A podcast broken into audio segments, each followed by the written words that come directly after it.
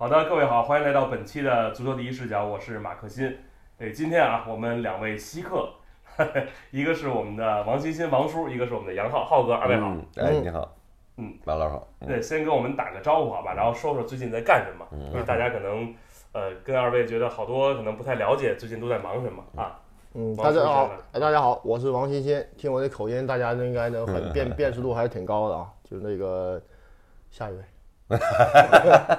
球迷朋友，大家好，我是杨浩。嗯，嗯，你这职业级的事儿不聊了。职业级不行，顺着刚才没聊完的不行，再聊一会儿吧。嗯哎，算了，没必要，没必要。我觉得是这样，咱们正好先说说最近的比赛吧，嗯因为昨天呢都去看这个超级杯了，就二位呢也到现场了，能不能说说这个比赛的一个感受啊？因为我觉得比赛的过程啊，包括整体的水平，还有包括像呃本土的球员还有外援的能力啊，能不能跟我们聊聊啊？哎，老杨昨天感触特别深哦。啊是吧啊昨天我这这个咱仨在场边，我好像都没怎么说话。你是给冻的，把嘴冻上了。没想到昨儿那么冷哈，这是对，这边还真的感觉挺冷的，但嗯感觉，哎，昨天突然一看这个这个呃，这昨天这场比赛，这个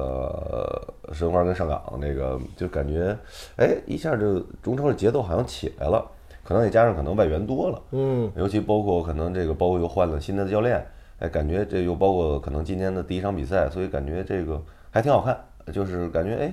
要这么这么就是这样下去的话，中超联赛还这个看头会越来越多，看得过是吧？哎，对对，看得过，看得过，对，嗯。包括他现在有好多，昨天尤其申花给我感触也挺深，就是他这个有外援，包括他的年龄在往下调，他在很符合这个现代足球这种这种年龄结构也好，或者说发展也好，就是他会整体把这个比赛节奏带起来，啊，有年轻的这些，所以可能我跟王叔昨天聊的也是，就看这球可能更多的关注这些年轻的队员，像可能吴曦呀、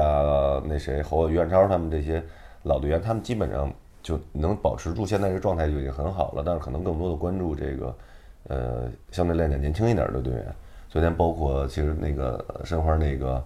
那个中后卫那个叫金顺凯吧，嗯嗯那个小孩儿，其实他可能跟朱晨杰、蒋成龙差不多，他能把蒋成龙给踢掉，他去打首发。嗯，我觉得这个可能可能对于我们来讲，可能更多关注的是这些年轻的这些，因为他们是中国足球以后的希望嘛。嗯，那外援水平呢？昨天说实话，大家都觉得这个呃马来来。对，呃错失那么多机会，大家觉得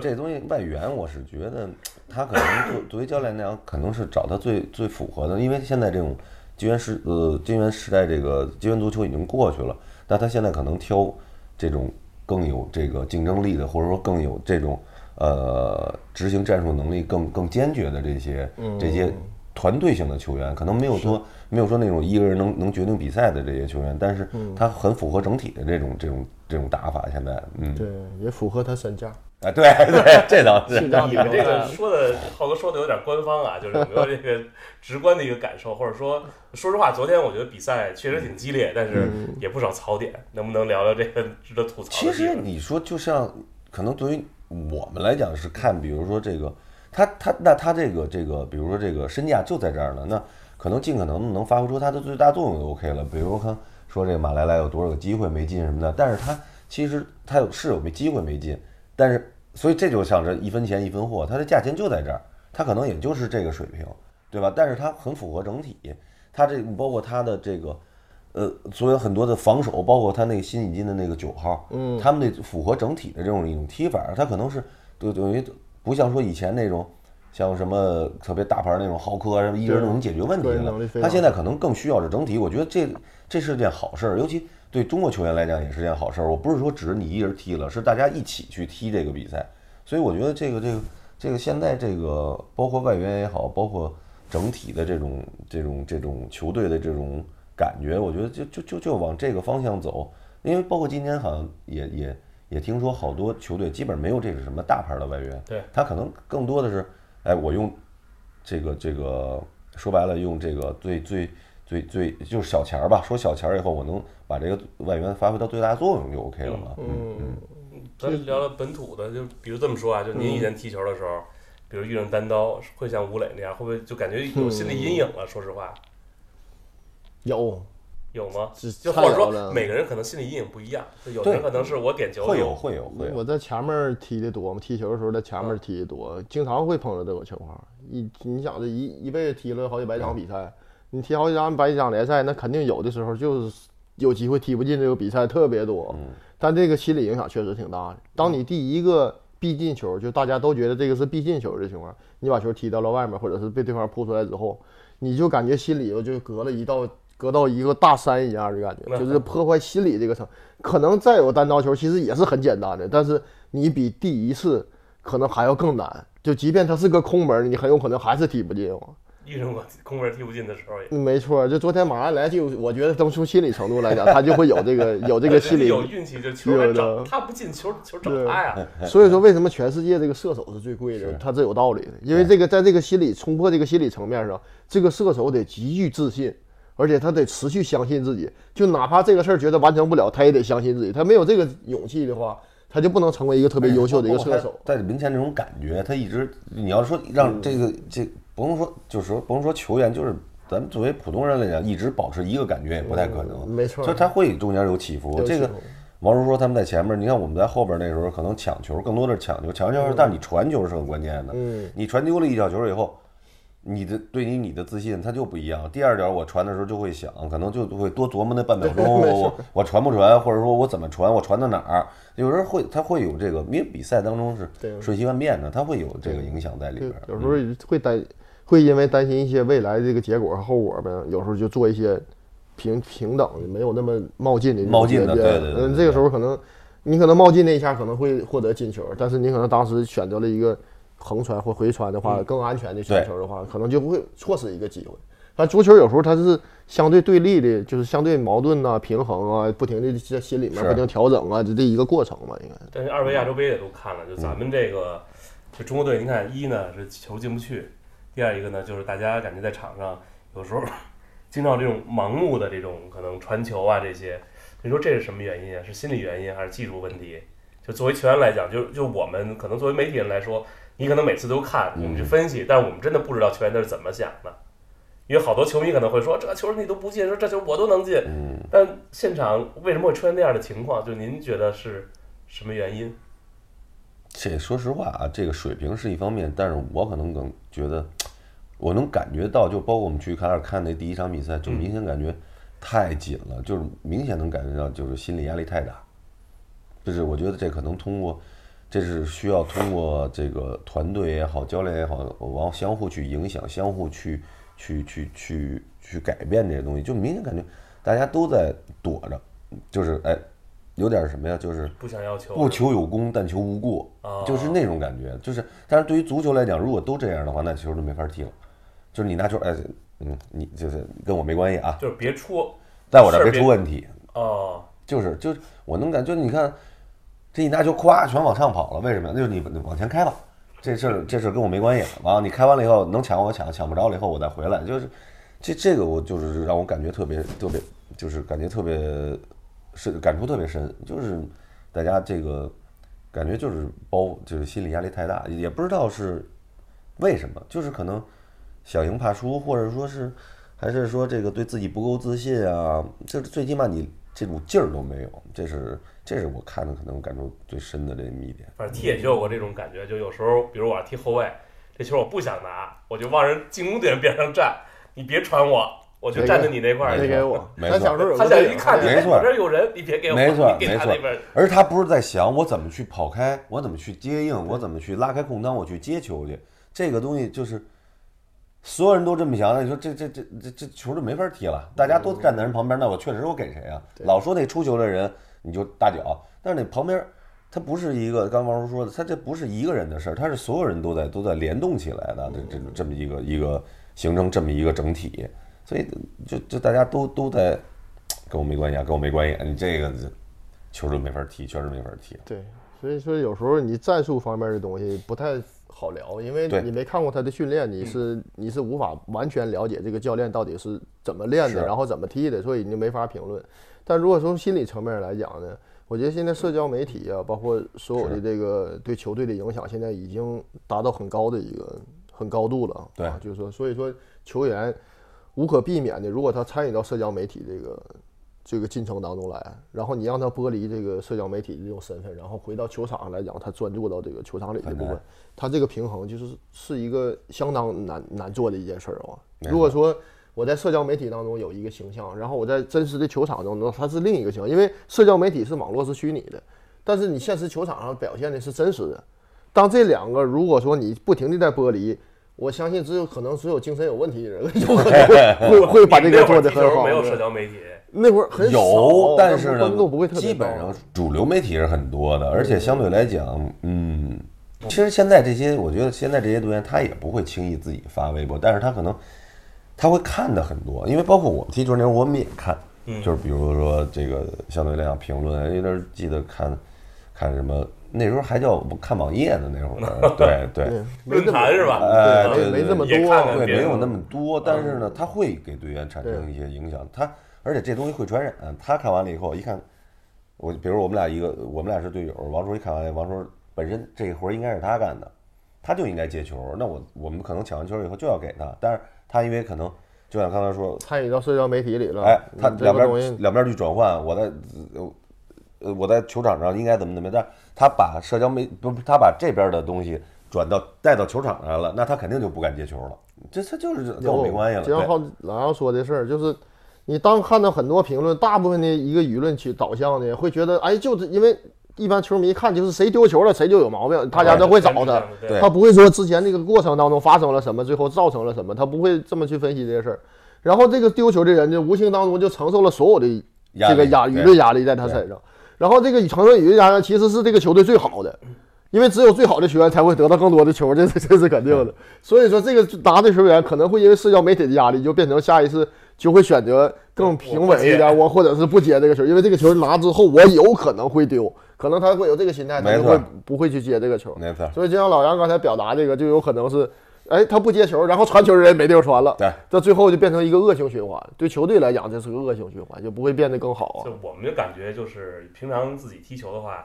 就老觉得这球啊，就别丢这个球权。可能我跑了半天了，把球拿抢回来了，我这一脚。随便一处理，这球又没了。是，大家伙可能刚想缓一闸，得又去抢球去，最后就好像对自己消耗比较大。没错。那今年咱还有这个世预赛，还有这个奥运会预选赛，就二位怎么觉得我们现在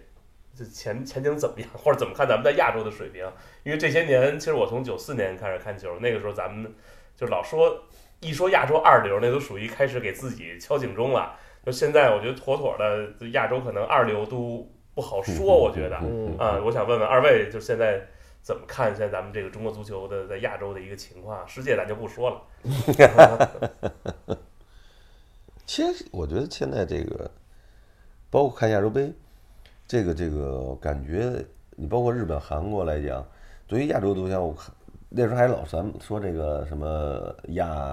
呃亚韩呃那个日韩什么中呃什么伊奥什么的，这个还在亚洲会有点统治力。但是你这个通过亚洲杯看，大家都在进步，确实都在进步，而且他在跟随这个世界足球的潮流，就是这个是一个很关键的东西。就是你包括最后约旦去打进打进这个决赛什么，他我觉得会有一定的偶然性，但是他整体所做的这些东西，他他这这这个。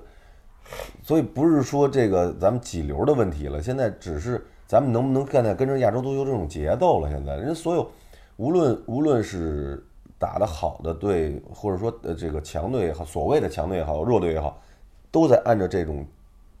高强度、高节奏的这种这种这种这种比赛的要求，就是所以我们现在咱们可能跟的这跟这种节奏都有点现在都有点脱轨了。你就所以昨天我看那个昨天那个超霸杯就是呃超级杯就感觉超霸杯之前踢过的啊对对对 叫超霸杯对对超霸杯嘛，完就就这个就明显能感觉哦，如果咱们的联赛永远都是这种节奏，呃，我觉得可能对对球员来讲是件好事。他到到到可能到这种呃呃洲际的这种杯赛或者这这种洲际这种预选赛也好，对他适应会很强。你包括为什么就说现在这个还有世预赛啊这些。这个可能更多的希望能不能挖掘出这个，通过联赛也好，就是挖掘出更多的年轻队员，他能跟上这种节奏的。你看，从那个这谁朱晨杰他们这些年轻的踢完这个张志龙他们踢完这个亚洲杯回来以后，昨天这种感觉明显感觉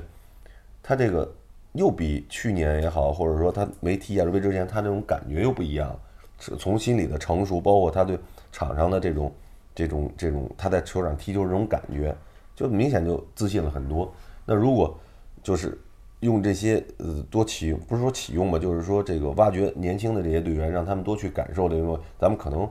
会为下一届这个这个什么世预赛也好，或者说亚洲杯也好，做做做一个正确的一个一个一个，就跟这个阶梯似的。我觉得这可能更关键。嗯，挺好，就但这确实超级杯上表现的这个比赛内容已经很完整了，因为之前我不知道大家看这比赛，就是有没有这个一个印象啊，就是说，其实他们每个守门员在发门球的时候。都是有高压的这个这个情况出现，就是每一次都会高压，而不是说其中在九十分钟其中的一次他，都是站在那禁区线上，然后等着你开始俩中卫在里对吧？就说就是都是这个场面开始的，那就证明他不是因为比分的变化，然后我就对方守门员发球我就不去了，可能我一比零领先我可能不去做高压，不是，他是九十分钟一直在做。对其实这种情况就是一个好的一个局面，就是说我们可能慢慢的在走向和这个亚洲一流啊，或者是什么是往世界走的这个结合这个过程了。对，因为之前没有过，现在有过我们看到了，然后我们现在正在做，我觉得这就是一个好的一个开始。我觉得这个超级杯就是说对我们中国足球也算是一个好的开始。然后他表现整场的表现呢，双方的节奏呢非常快，对，三条线的距离呢保持的非常好。紧，对，上港海港呢，为什么到最后可能跟申花比，可能他有点脱节了，就是因为海港整体年龄他确实他在就在这儿了，对这些球员的整体年龄在这儿。没错，申花稍微年轻一些对，他就是持续的时间就强。所以说，这个其实它也是欧洲足球和现在顶流足球的一个基本概念。没错，就说中场的争夺是非常非常重要的，对双方就在中场三条线的距离非常紧凑，一旦打透了，往身后一去，可能这就是个进球得。分的机会。现在对，所以说就这种所有这个种种的迹象，就证明现在其实足球真的是我们也在靠拢，我们也在向好的方向去走，对好的方向去靠拢。对，嗯你说现在是不是对身体素质要求更多了？我印象特别深是一五年的时候，当时我跟曹建东指导一块儿解说的亚洲杯，嗯当时他跟我说了一个事儿，我印象特别深。他就说啊，说他那会儿踢球的时候，说你无论是进攻、防守，你会一样，嗯，就是你可能就能进国家队，就只要你有一样特别好。嗯，说是现在你看这个国家队也好，别的队也好，就是基本上你都是全能来的全能来，啊。其实他不是身体素质，他就是一个保持一个高强度的节奏。就是 你看这个，你说昨天昨天切入上场之前，我们看你包括这个申花那个特谢拉，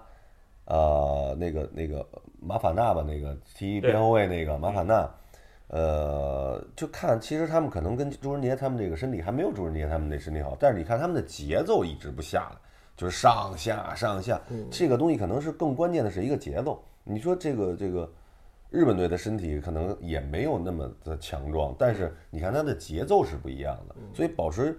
现在我觉得这个这个呃，就是这个世界杯完了以后，去年那个二二二年世界杯完了以后，大家总结以后，就是又现在这个足球又好像又重新来了一遍，就是又又又又不像说以前那种我需要什么控球啊什么那我控制比赛，对。现在可能打得更直接，那你更直接了以后，那你的转换就要更快，然后你的节奏就要更快，你队员能不能跟得上这个节奏，就一直在上下，一直在。就要不然我就进攻，要不然我防守，就一直在转换。对，这个是一个节，这是一个节奏的问题。其实它跟这个说你多强壮可能没有关系，它可能更需要的是你保持好这个节奏，就是一直在高速，就是咱们就说高速跑、全速跑。嗯，你包括它这种高压，那必须是全大家这个这个移动速度必须要快，所以它自然而然节奏就上来了。对，其实这里面这中间足球里面有些东西可能它是个概念，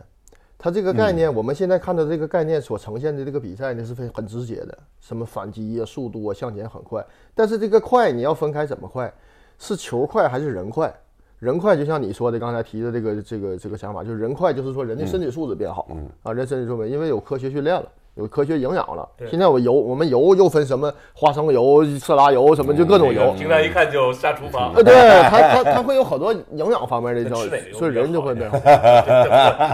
运运动员和正常人还不太一样，就是说和正平常人他需要的油正常人有。助于提高自己的身体素质。我觉得那个油尽量还是少做。如果说你要是个运动员的话，那你可能油尽尽量去少做，你可能一点不吃不现实，但是说你会尽量少去摄入这些东哦西，它会对你这个血管各方面它都不是特别好啊，就会退。所以在欧洲基本都吃橄榄油。对，所以说现在我希望大家能知道一个概念，就借这节目，我想普及稍微普及一下这概念，就是不是说不控球，也不是说我们一定要打得很直接。是，比赛九十分钟不可能永远短传，也不可能永远长传，这个人也不可能永远冲刺，他没有慢下来的时候，他是快慢结合，他是有节奏，就像刚才老杨说的节奏问题。但是我们这个足球有一个过程在哪儿呢？不是说他打的直接，他就能快得起来，他一定要先控球。就说日本呢，不是说抖到今天就 直接就直接就最后打到最后一步，没错，足球要先从控球开始，从这个球门到达那个球门，所有的这个进程和区域过程呢，大家都知道，而且大家都已经变成一个像机器一样的行动之后，然后我们再让他直接，他才能直接得了。如果你上来就让一个孩子，我还没等把球带球传传球做好之后，然后你就直接一个大脚踢到对方球门里面，那个就结束了，可能到后来了就完，就说白了，这个是不符合规律的，而不没有原则。这个事儿你做完之后，对一个人伤害太大了。对就是这个人对这个项目的态度伤害也是非常大的。所以说，我觉得就是说，大家都会觉得那个一脚踢到那里去，可能这个事儿就是然后大家蜂拥而上，蜂拥而上，这个是最容易的事儿。王叔，你说但这是这个是情绪，但是我跟你讲，就这个大脚球穿个长传是最难的，不信咱就试验一下对。你让一个素人，然后和一个专业球员去比较一下，哪个是最难？是短传难还是长传难？肯定长传难呀，长传想传准了多不容易啊！还有一个跑向前全速的人，你还得把球就用一个长传打到他身，是不是这个事儿是最难的？还是短传，我们就三到五米把球传好了，这个更更简单。所以说长一定是长传最更难。所以说就从这个角度，我们再往回倒推的话，其实长传更难，要求的技术含量，包括你需要常年这种肌肉记忆会更多。所以说这个时候呢，我们就把回到足球里面当中就知道，其实足球是个过程，它一定先有短再长，从长再短，互相之间交替，从无球有球，从控球开始做，你从有球时刻，然后变成无球，然后再去再转换，就以这几个步骤一定要循序渐进的走。我们不要太着急去想，直接看到欧洲的东西拿过来，他转换，他转换之前，在在控球的时候你一定要做，你不做这块儿，大家是没有概念的。没错你让一个普通人是没有概念的。所以你看昨天这谁上岗、你看他这个他这个教练的理念也好，或者说他在他在有要求什么？他发球，他发门球，虽然那个申申申花也在高压，嗯，但是他发球的时候，他让一个中卫成为守门员，让守门员去开始组织进攻。嗯，其实这就是一个变化嘛，这就是说，这个就像王叔刚才说的，我是先要有控球，结果他一高压了以后，你看他也有长传，长传是什么呀？他那个这个是有目的性的，我我怎么把这球这个传出来以后，你针对你对方怎么上，我去把球打到你相对来讲薄弱的这个环节，所以这这这，所以这个必须是有过程的，没错，嗯，这个我正好说到一点啊，就是说这个球员是怎么培养的。我就记得，我不知道国外人家练不练什么踩球、荡球，咱这个好像现在球性都是那么练，但我老觉得就是这种是不是有点像这种机械球感和这种自然的球感是不一样的。我不知道您您二位小时候踢球是也练这玩意儿吗？也练，也练是吧？也练，咱们那考体校之后都得十二部位呢，对，这十二步颠球嘛。位颠球，，对。现在啊，老练什么踩球、荡荡球、球都有，拉球，小时候都会有，打点那会儿更更简单，那会儿训练没有什么科学训，就对，就老一辈教什么就就很简单的那就那几项，你十二步位上下颠，然后打点，两个打点。对那现在哪有打点呢？你往哪儿打点？那球人都是动的跑的，你拿回来你往原地一踢，那不都踢踢身后去了吗？那是打点就是画这么一圈儿，有大圈儿套圈儿，完了你就可能三十米、四十米，完这你就把这打点球就打着这个，就打着这个这个，这这个桌子那可是这个。那时候也没觉得咱球员技术不好啊，练出来。你那会儿其他人也差不多，啊没觉全世界的。足球也也对啊都差不多，没有现在都啊，我明白了，那就是说那会儿可能就是咱们这么练是可行的，可行因为全世界可能训练都不是说特别的。其实也不是说人家不练，巴西球员人家自己踢着玩儿，他们也练嗯，他们只不过在悄然的改变，我们是看不见的。那会儿没有那么多社交媒体，没有那么多人去拿到好多外面的他们的训练影像、平常生活的影像拿到这儿，你没看见对。但实际上来讲，这些足球都是欧洲他们在在引领的。对，我们所有能看到，我们所有现在认知到足球的这个什么技术啊、战术，都是从五大联赛、从欧洲看过来的，都是他们在领头做。然后我们看到，哎呦，发现这今天发现瓜迪奥拉这个好啊，我们开始研究。他们又边后卫进去完之后又换，但是这个东西是很表象的。为什么我说的表象？我们说瓜迪奥拉从边后卫就举一个简单最简单的例子，我他说他你说他进化，他从边后卫进到这个后腰的位置上，那他之间会有之间有什么问题？他一个是解决人数问题，再一个是什么？它是轮转，它中间边路那三个人是做一个小组做一个轮转。我们从边路那三个小组做轮转的话，三个人做一小组轮转，你才能看出来，他之前的变化是正转，这三个人是正转，然后他是反转，他互相之间轮转这个问题呢，是从之前的基础战术在轮转到变成现在这个。如果你直接让你的边后卫站到那里面，你就发现好像很乱套，这个边后卫也很迷糊，到底我什么时间进去，他会很难受，你知道吗？他他有过程的，我们直接把最后拿出来，我们就研究研究半天，发现。我一咱们看都是结果。对我对我一练发现我怎么练不出来，发现对边后卫永远不知道我该什么时间进去。这也不是你讲的问题，因为你之前的基础你没做，然后你直接就让他到第三步去做，做他最后的结果部分，那谁能听懂？谁也听不懂啊！就咱跟球员说，你就直接往里收就完了。你直接收就完，你就站在那儿了，他就自己就懵。哎，我我这我是什么干啥去？？对没错，完球在哪儿？我在哪儿？我应该什么时间？我应该干啥去？他都他是很。蒙很蒙圈的状态啊。是就是因为您二位这两年做这个解锁之旅，我看走了好多地方，包括中超、亚洲杯，还有业余足球，就这些。我想问问，就是对足球会不会有新的理解呢？因为以前可能都是站在这个职业足球这个层面，就说白了，就是最精英的这个足球层面。嗯就现在去了好多这些可能很偏远的地方，就哪怕是这个像这个贵州啊，包括像这个边超啊，我看的那嗯啊，而包包括那次我看你们一个视频，就是王叔说嘛，说你瞧人家球踢出去，马上捡回来，人家真是想多踢两分钟啊对。那这个是不是看了很多这种足球之后，还是和以前对足球的理解是不一样的？嗯，其实我可能更多现在，可能就是包括做这个，我们一块儿呃这么走做节目，可能感触最深的就是，你得首先做一件事儿也好，就是比如说你得热爱，这是一个最最基本。你只有热爱了以后，你喜欢去做这件事儿，你才能真正的去投入进去。就是不是说拿这个会可能拿这当一个工作，但是你首先从内心你是喜欢这个事儿，你喜欢这个事儿，你所有呃出发点，你所有做事儿这种感觉，它跟你被动的去做一件事儿不一样。可能当时踢球时候没感觉，就是说，我记得小时候肯定特别喜欢，但慢慢一步一步走上职业了以后，踢完职业以后，可能更多的是，哎，我要完成任务，可能更多的我哎我要赢球，或者可能可能突然可能就忘了自己的初衷是什么了，可能有时候输球会会会会有点儿心里边儿沮丧啊，或者说可能情绪会不太那什么。但是其实你如果就现在退了以后，反过来再再去回看，就你要始终保持一个热爱，其实很多事儿就不叫事儿了，就是马上就能过得去。你只要是喜欢，那那你就尽可能的去做好这件事儿就 OK 了。对，你踢球是看球吗？那会儿踢球看呀、也看呀、也看也看，嗯，但是可能，呃，小时候看的多，慢慢可能年龄越来越大了，就觉得，哎，咱不说明白了吧，其实也不明白，但是呢，那时候可能就觉得，年轻那会儿就觉得，哎，这这有啥可看的呀？但是偶尔那种高水平比赛也会看，但不会像小时候那么、那么、那么的喜欢，痴迷哎，痴迷的那种那种。现在呢，又又痴迷了。现在还不如那会儿。现在更多的是什么呀？就是什么都想去了解，尤其对于足球来讲，就是无论是呃呃野球也好，就咱们所谓说的野球，然后说呃呃青训，包括欧洲的这种高水平，这可能了解的更多，就是让你自己就更充实，就可能还是你心里边儿等真正不踢了以后，哎，昨天我跟王叔还说了，我说。看这个这个超级杯，就是在这虹口这这这踢，我就感觉我操，我们俩在场场上踢那种感觉。其实我们也都踢过，但是现在回想起来，哎，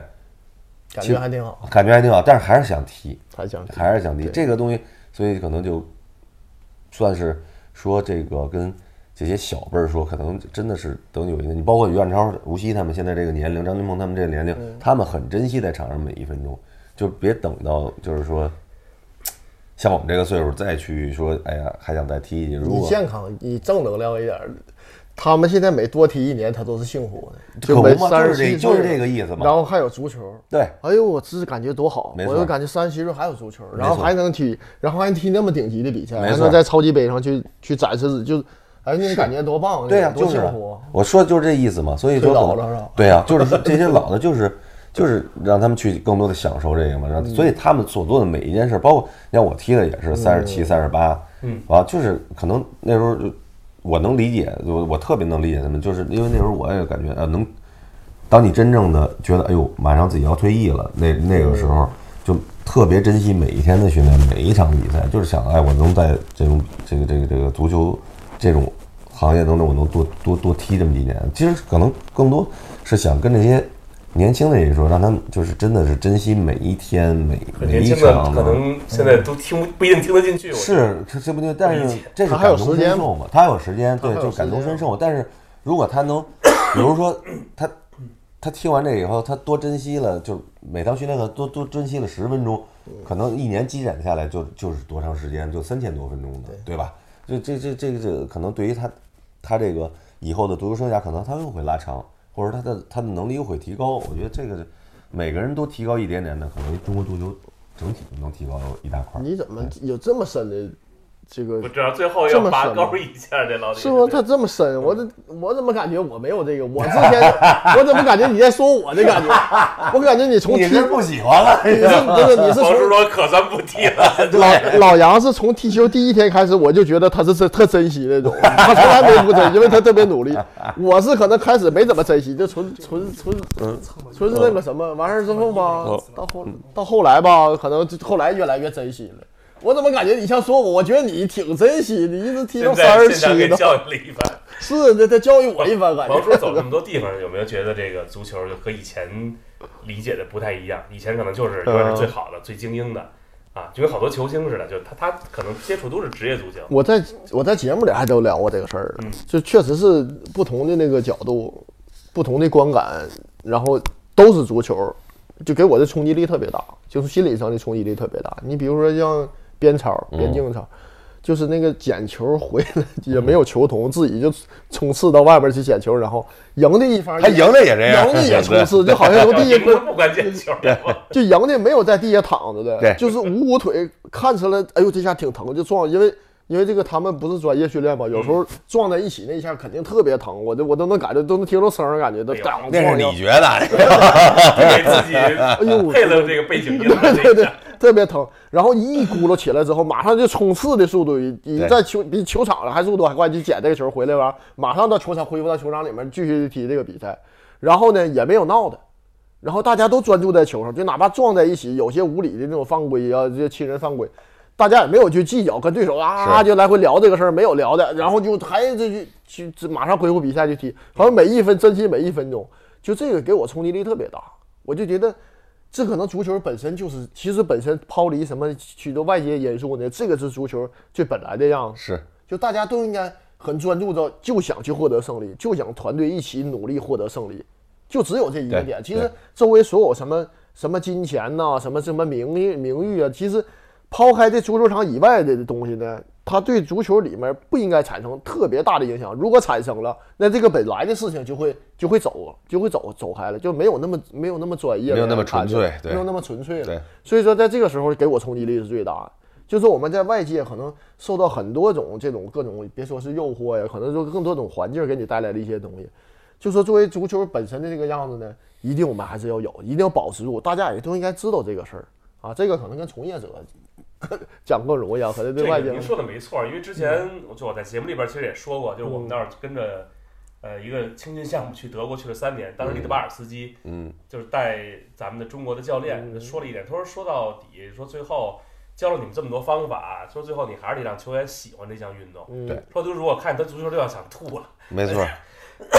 他再有天赋他也踢不出来，是所以你还是得让他去就是愿意踢这个球，对。这个可能是关键的。对。没错啊，嗯。兴趣啊，有时候是一个人的一个出发，就是这个对情绪是帮助特别大。嗯，从兴趣来讲，对情绪帮助特别大。就是你让孩子既能你得到足球知识，没错然后他在有兴趣和愿意去踢他种快乐就这快乐的时候，可能他才能更多的去思考，更多的去解决足球方面的问题边超说两边赢啤酒是吧？嗯，就一瓶啤酒，对。要不就一箱啤酒，对。是的是五箱嘛，说谁赢了给对这边给那边就五箱。对就这个事儿。对。嗯，所以他这个没有，就是很纯粹，他就是他其实不是为了五箱啤酒，他就是为了大家就是一种单纯的快乐，对。对，回头他可能都忘了啊，还有还有五箱啤酒的事儿，对。就都忘了这个茬了。他就是说想想赢，就大家一块儿想去赢这个状况嘛，这会让自己把这所有的释放啊。喝完这五箱忘了，可能这五箱就喝完了什什么都忘了，五箱就对咱可能像无壳无口一样。是吧？那 还是可以的。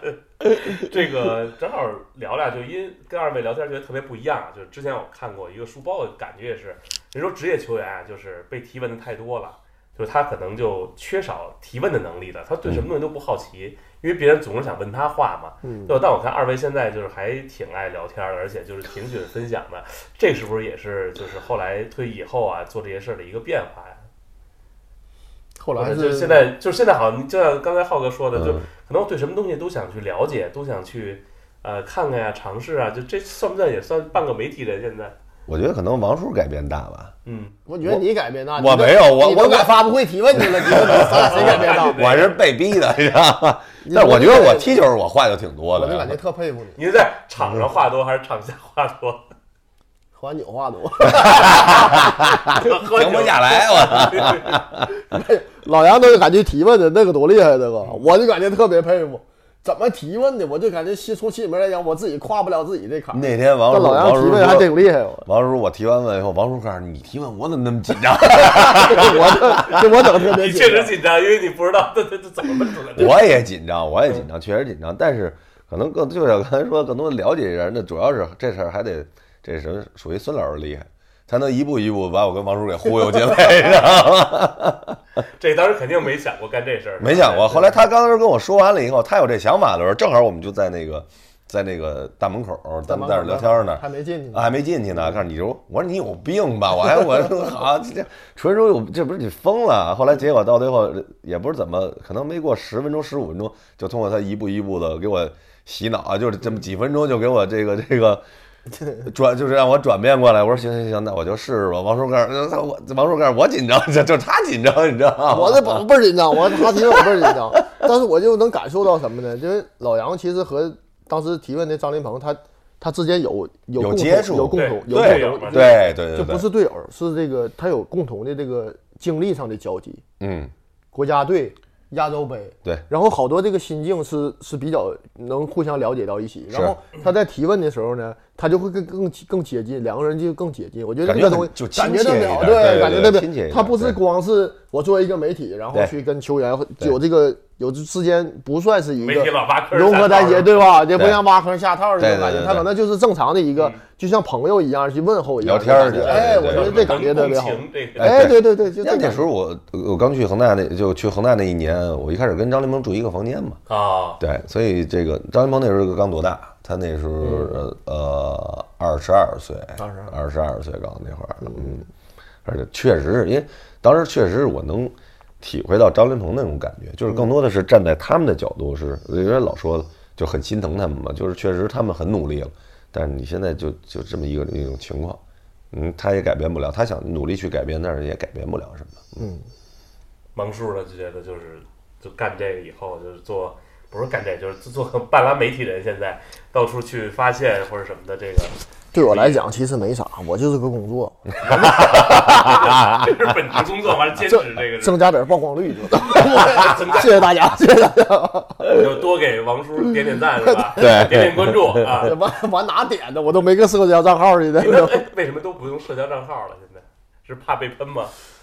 我倒不怎么怕，因为我踢球的时候就经常被喷。我 我很少，我因为怕别人喷我，然后去不做一个事儿。我这个人就没有那么多，因为我是内心比较算是比较强大的人。我我记得刚去天津那会儿，他都都哎，就讲好几遍，我也没没事，不爱来说，你这这在我们节目里还没讲过。哦，就被骂就就就怎么我就刚去。天津的时候，你跟作为一个东北人，你连话你都天津话都不会说，然后来到那儿去踢球，会说天津话吗？现在啊，现在也也不行，但偶尔能溜达出几句。那就说这意思啊，就是说来到这儿之后，人生地不熟的，然后又顶着标王的这个这个名头来，其实也没那个水平。完了到那儿之后，怎么成了标王？那平一场输一场就赶上了嘛，就嗯就就平一场输一场都骂你。都骂你，因为你来，你来之后你他妈还赢不了球，这怎么可能？就 就就因为你，就就就你骂骂死你。然后你一我一换下场之后，都都干大全场主场球迷都欢呼，你想这是个什么概念？你说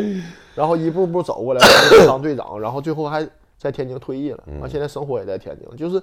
啊，现在在就是这个过程呢，这个过程呢，就首先你内心自己要对自己足够有自信嘛，内心自己得足够强大，要不然的话肯定崩溃。你想是，你来到这个组队都骂你，你说你还怎么活？你怎么踢？你都活都活不下去了骂那。声儿也比较听着比较难。你站起来就感觉就是你一换下场之后，全场都起立鼓掌，你说这是什么感觉？他不是欢呼你，他是他是希望你下去，你不要再上来了，你知道这感觉？我你想这是你你想是什么？你度过了那个，你就发现这个世界没有什么那你那会有事儿了你就没有你还真不什么大事儿，真不敌毛利的，真不敌毛彪呢。人毛彪在场下还还想给他换上来，毛利是上来之后就想办法让他换，就是为了喊换毛利，你知道吗？是为了让他上场好好喊换的，就是吗？换。这这开玩笑后面应该也被虚过吧，包括重新回工体啊，包括这个这作为运动员来讲，你没有一个，就咱不说特别强大吧，就是稍微强大一点儿这个这个心脏，你这个确实干不了这个事儿。对，确实干不了这事儿。但是你相对来讲，你怎么能这个这个算是？其实我属于那种挺较劲的人，就是比如说我表现不好或者被虚了以后，但是我我下下来以后，我我会琢磨，或者说我会更加的这个这个第二天训练啊，我会更加的去去去去，我自己加呗。就是这个，你慢慢这些东西，你随着你你比如说你你训练这个这个数量增加，你成功率增加了以后，你在场上信心又不一样了。你信心又不一样，它是一个正确的一个循环，不是说那种一个恶性循环。你越骂我越不敢踢了，那越不敢踢你越差，你这这只能慢慢就被淘汰。所以那时候也有也有点就是这种像是运动员这种较劲的这种争胜这种心理，你就是就要变好。哎，就要变好，没错。就你如果运动员没有争胜的这个这个这个心理，就是他不会出有有什么太大的成就。可是你们十呃，你十八岁进国安一队啊，就现在我觉得年轻队员，就那会儿我记得应该你二十岁还是二十一岁就打成主力了。对对就，现在为什么就很少有这样的年轻的？是因为咱们年轻的水平不够，还是说是什么原因呢？按说这个，我觉得老的太强了。这话题就太难了，不是其实面话题，这老的现在真是咱就说一个，咱就说一个最简单的道理啊，咱们什么都不用考虑，就考虑最简单的道理。二十岁的小孩儿上去还没有张琳芃能跑呢，那你说这这他们这还平常不练吗？还是反正我听过这么一个一一句话，咱们以前关的这个队员说的，嗯说就就说你练都练不过我，你就甭说上场。我知道谁说的了，这就能听出来是吧？嗯，就是这样。那时候包括后来我去陕西了以后，就那那时候刚那个那时候已经三十四了，三十三十四五了，底下那些小孩比我小，小小小小十八岁左右，那个。那真叫叔了得。啊，对啊，十六七岁他们十七八岁那会儿，我靠，那他们他这就是一训练这这这热点儿跑不了，完了这个什么累点儿跑不动了，我这这个你这我我说我歇了一年了，我说我跑这这你都跑不过我，那你说那这球还怎么踢呀？你说我们这岁数大的这个你你比经验你比得了吗？比不了，比不了吧？你比技术，你能比我强哪儿去？对吧？那你最简单的，你你你你跑都跑不过我，那你这球还怎么踢啊？为什么说没主要你能跑。不是我能跑？就是你这这是因为这些孩子太不能跑了。那时候我是说，那时候可能放完假回来测十二分，他们觉得跑到三千米就已经很那什么了。就就我三十多岁那会儿，我我基本上这这这，我虽然那时候跑没跑过这个三千二，但是我三十一岁不是三十多岁那会儿，我跑三千一，也差不多还能跑个三三三三千一左右，对吧？那你说这些小孩儿，这这他不是一个完全的衡量标准啊，但是这是一个作为足球来讲，一个跑动是一个最基本的一个东西，对，你这太基本了。你这，那你这这个一场比赛跑个七八千米，还还没还没，我那是在中甲啊，一年呃一一一场比赛的跑动基本上在一万到一万一左右，那达不到一万二，但但是一万到一万一，那些小孩儿八九千，你你你好，那你说你这这个你节奏他怎么能上来？所以刚才咱们聊，你说现在足球这个这个这个这发展这种，他可能他不见不见得跑的距离很，那就是这个一呃这个呃最终的距离长，但是他的高速跑肯定一定强。那会儿你让我一个三十几岁那高速跑肯定是没有了，就是永远上不去，你知道吗？老师这个 对，但但是他同们强度，对，对因为他确实上不去了，你的心心肺水平已经达不到那个那个是那个什么，但是你一直在跑，你一直在动，那那那那些小孩儿他又没有高速跑，完那个又没有总距离，那你说他还那还踢什么球？他节奏能能上得去吗？对吧？那现在说真是是一场比赛九十分钟，人家跑一万，你跑八千，人家比你多两千，那两千你说你不动换了，人家还能跑，那人不赢谁赢啊？对呀、啊，就这回事儿。你要真是你要这八千你全是高速跑也行，对吧？这也可以。嗯你这你根本就不可能嘛！你你你这个你首先你总数就没人家，但是你的高你的高速跑肯定也不如人家，这这这它应该是相对的，我觉得这个可是你们年轻时候怎么把老的顶上去呢？要是比他们能练，真是比他们能跑。就是能练。嗯，反正我那会儿刚上去的时候就是没有别的，就是年轻队员让你上去干嘛，你就是抢球去了，就是这这个得能抢，那时候得能就得能跑基础你得比老队员能跑，你不能跑就别提你会不会踢球了，没错没错。就就谈不到，这足球基本上也就这么的，就这么多年过来了，也是提到这个。你首先你能跑得动，然后你再谈谈技术有好不好，没错，然后再谈战术。就说这几个你你你，它是个过程，你跑跑行不行？行，好，我们第二个再看技术，技术没错没错技术行不？因为你有个人能力在，没错然后再就团队了，没错人团队团队就是说你战术能力怎么样，就是说。你这无球时刻怎么样？你有你不能总给你球，你不能自己拿球带九十分钟吧？你剩下大部分时间都是在无球跑动，那你无球跑动选择怎么样？对，你可能这三条，如果你哎都行，那你可能这人你能跑是个基础完了其他这些东西全是加分项。你会的越多，完了你你可能上场几率就越大能。力就越强对，你能证明自己的机会也会越多。你像我那时候，我第一场踢那什么，第一场踢那个踢首发的时候，我让我盯那时候那个盯鹏哥，盯李小鹏，嗯，那那那就是那时候南那前南那教练南斯拉夫那教练彼得洛维奇嘛，老彼得，他没有别的，他就是中场，就是一个对一个，你就让我对李小鹏，那李小鹏站旁边喝口水去，我就站旁边去。后来李小鹏他都这个鹏哥都快烦死了，就是反正那个那个你个先回去，我一会儿回去喊你。对，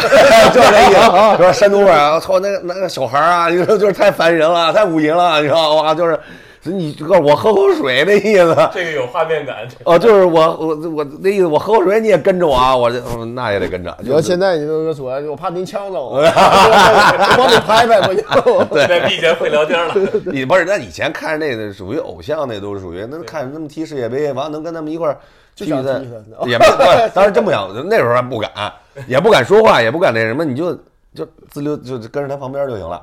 他你像就是像，所以那时候就我就觉得就有高压了。他回禁区前面接球，我也得上那儿站着去，你知道吗？那会儿不是集体行动，个人行动，个人行动，没你自错己就压自己压，因为我的人在这儿，对我的去。真的是，哎，我给给，当时我记得给我逗，就是给鹏哥给烦的呀，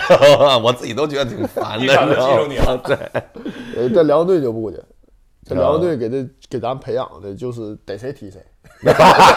见谁先下脚是吧？我本来是个挺儒雅的人，上一队别说上一队了，这辽队就是踢球的环境下来出来之后，就眼里没有球星，在我眼里是没有比球星，就只要站在对面，呃我不管是谁，谁有名我就踢谁，追谁踢。因为咱训练辽队训练的时候呢对，互相也踢，哦，这可能在全国都少见，你知道吗？就我记得我们打这个抢劫就没有方向的抢劫。每次踢完都急眼，每次踢完都能揍起来，就双方打起来。但是揍完之后，俩人还能搂脖回去吃饭呢，哎哎一块儿出马出去吃饭。习惯了，习惯了，没有，就正常结束。就是如果这俩人打架，我记得当时王亮他爸王王红林老那个我们那个老教练，他他就是，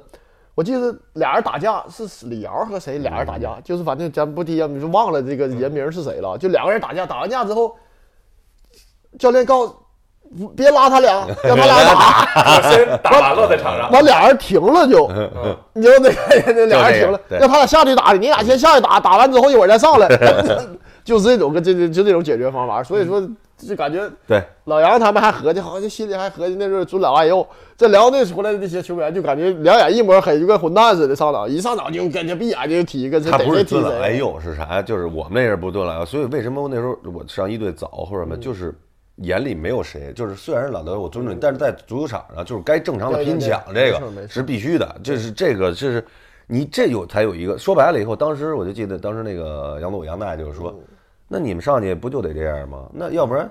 有他们饭碗就没你们饭碗，嗯就是这么简单。其实当时不理解这话，但是只是觉得我上去以后，那我你没有老队员能拼，呢你还你你你像年轻队员这样说句直白点，就是你不把他踢下去，你以后怎么办？哎对，咱不是说踢人，就是说你你就得跟他对抗去，你就得跟他竞争去竞争去，就是对良性竞争，良性没错还不属，于你还会促使这些老队员他也去努力，还不能耍阴谋诡计。就是在球场这事儿，球场解决，像男人一样，球场是。所以足球有意思场上耍阴谋诡计，就场上咱说啥呢？就说你说不说不能耍阴谋诡，就说场上的事儿场上解决，就跟就足场下没关系足球足球这个挺有意思啊，就是场上的事儿场上解决。对，下来之后，假如说他在国安，我当时在天津，场上的事儿，那咱俩可能拼的就就就各为其主，就拼命。但场下咱俩可能在在块儿吃饭，对是。喝酒都没问题，这都这都可以的。所以说足球这个挺有意思。其实这叫职业，其实这就是职业，就职业态度。这个东西没错。是男人就真的像左右成说那句话，是男人就得出来踢球的。这个如果说你有个男孩，你就得让他来踢球的。我觉得这个是特别能让他就孩子能能成长的一个一块地儿对啊。他他让你很多下来什么事都没有，哎。没错。但是在场上谁也不认我工识没错作就要认真全力以赴，对，眼里没有别人。但是你下来工作以外，那就是就是生活，你不要别牵扯到生活当中。我就跟你再对着干，我就感觉哎不对。除了咱俩可能有竞竞争完之后下来之后跟仇人似的，见面就得俩人就得揍一顿那种，就是没有这个下来就就是下来朋友嘛，其他事儿就对对对。如果聊得来，没准大家都能坐在一起。没错，对对，就王叔说这个就属于在场上只有能踢的和不能踢的，对对手能踢，球能踢，裁判不能踢，裁判不能踢，我也能踢，是吧尽量跟裁判少说话。我觉得现在现在可能集锦看多了，可能大家有一种风气，愿意跟裁判去聊。你跟裁判聊什么？那是足球场上的法官，他来决定球该给谁，不该给谁。没错不是你决定，也没有任何一个裁判会觉得你跟我说了之后，我就改判你的球，我就给他了。没也没有任何一个球他会这么做吗？这个就现在聊欧洲足球，大家也都爱聊裁判。那后来我们觉得，就这节目的好多听众也说说这个以后咱们别聊裁判了，差不多就不行了，就真的就老聊裁判，可能大家觉得，因为一呢，你没法从规则的方面去解读，因为你不全，你不懂规则。不对，你不是说不懂，就是说你你的解读没有人家那个条理清晰，没错，啊。第二一个就是人家那么判了，人有这个执法权。对。啊，你不能说你这么判不对，那我是球迷或者是球员，我吹不了这哨啊。对。对你有你你可咱可以有看法，但是你你不能把你的看法变成了个原则，完了变成一条法律，然后在足球场上去实行，这个而且就不合理了。对，我是觉得啥，就是你尊重裁判员判罚是尊重什么？就是尊重的是你觉得所谓的错误的判罚，你还是你觉得所谓的错误的判罚，不是说你要正常的车车，你肯定要尊重的，这是必须的。那你你就是这你他有可能会犯错误，那你看你能不能尊重他这个这个你所你你觉得所谓的这种错误的？你得合理的表达你自己是的建议和意见，但是你不能过分，什么事儿你也不能过分了。对啊你对这你要说辱骂呀，包括包括那个过格的话，你你对你对错，你对也不对了。这个还真有薅的，就可能集锦都看多了，可能啊对对大对家愿意要薅对愿意愿意把把愿意薅过来。集集锦看多了，可能大家觉得这个对这方面有一些误解。是那咱们说说以后吧，以后我觉得二位有没有什么想做的事儿？是青训，还是说解做解说员，还是做点啥？耗子可能会多一点。我先说，我先我就一句话，我就想当教练。那，是下一个 我下一个当教练，我就多问一句啊，是当青少年的教练，还是当职业职业教练，职业教练，职业教练？就带这个职业队？青少年教练多大岁数都能干啊，但职业教练不适合。你过了这个年龄，你可能再想当你也当不了。这职业级快拿着了是吧？职业级，对对对，马上拿了。现在再读，嗯就基本上就就到尾声了。嗯，浩哥，我其实王叔，你这都不是一句话，我就一句话，我想给王叔当助理教练。一个这样还解锁去是吧？解锁职业的，这是主教练的材料，你可别瞎当。你别别别别啊！你就不你要不想，你就你就是直接拒绝我了，你知道吗？对对对，一般拒绝别人都说你是主教练。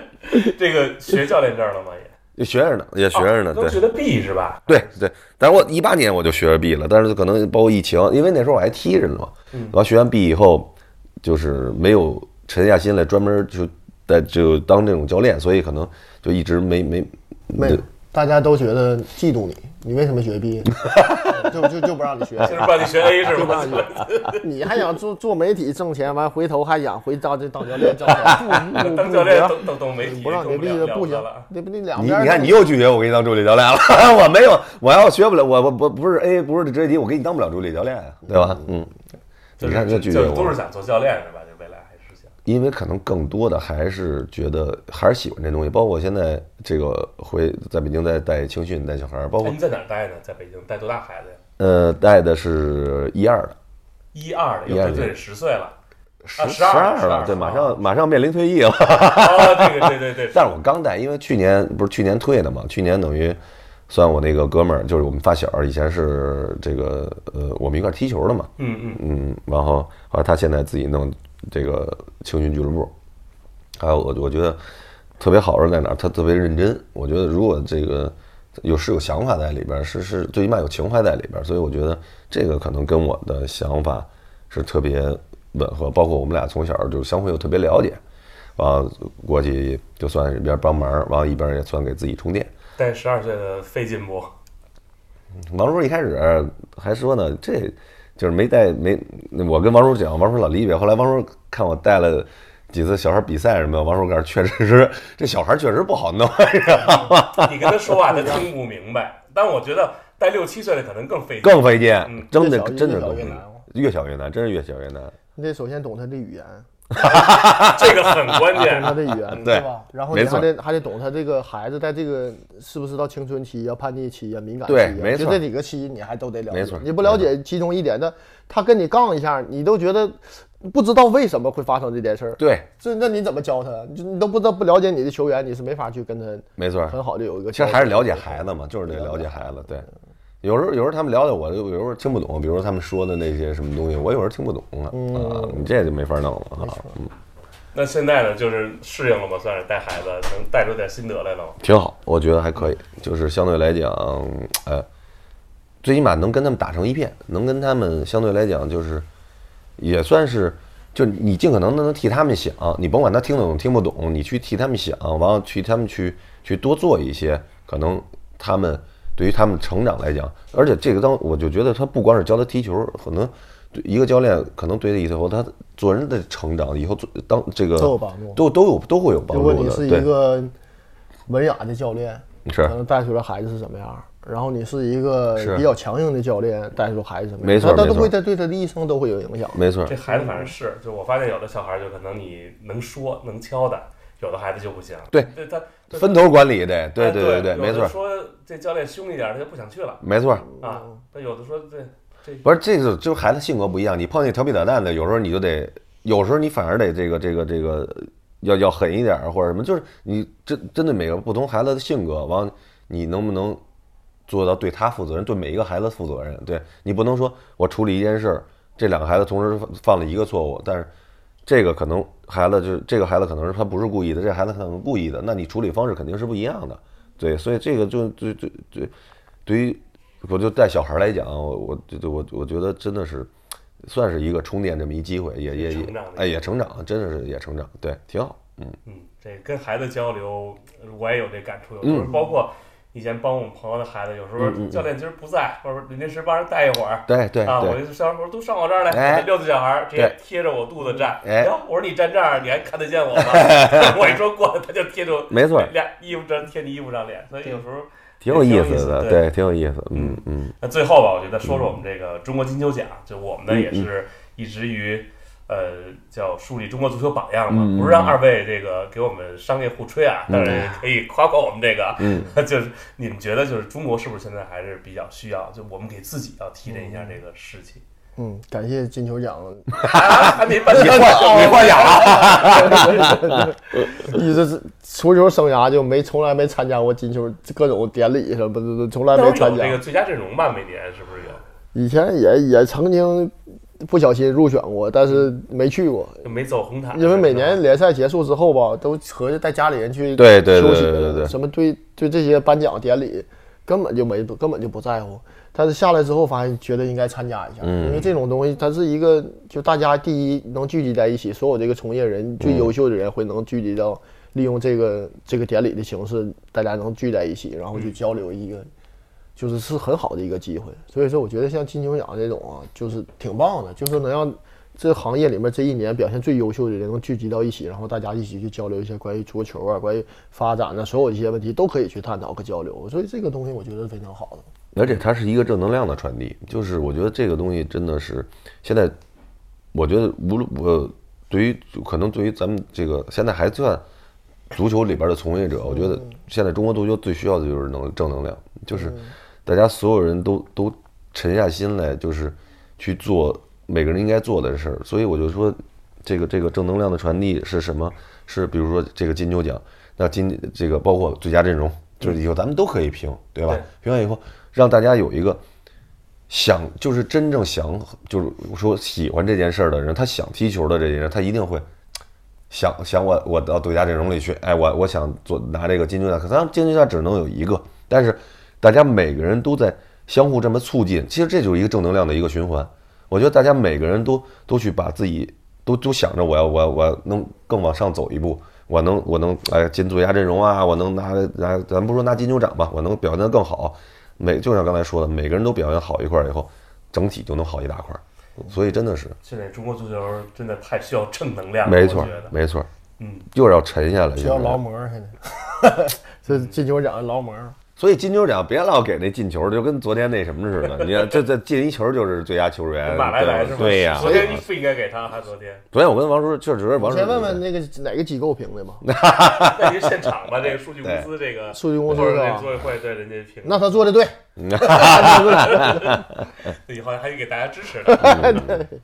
行啊，那今天特别感谢这个杨浩，感谢王欣欣、那王叔，然后来做客我们节目啊，希望以后有机会咱还能一块儿聊，好吧？行没问题今天感谢各位的收听，也感谢二位，咱们下期再见，好嘞，再见，再见，拜拜。嗯拜拜。嗯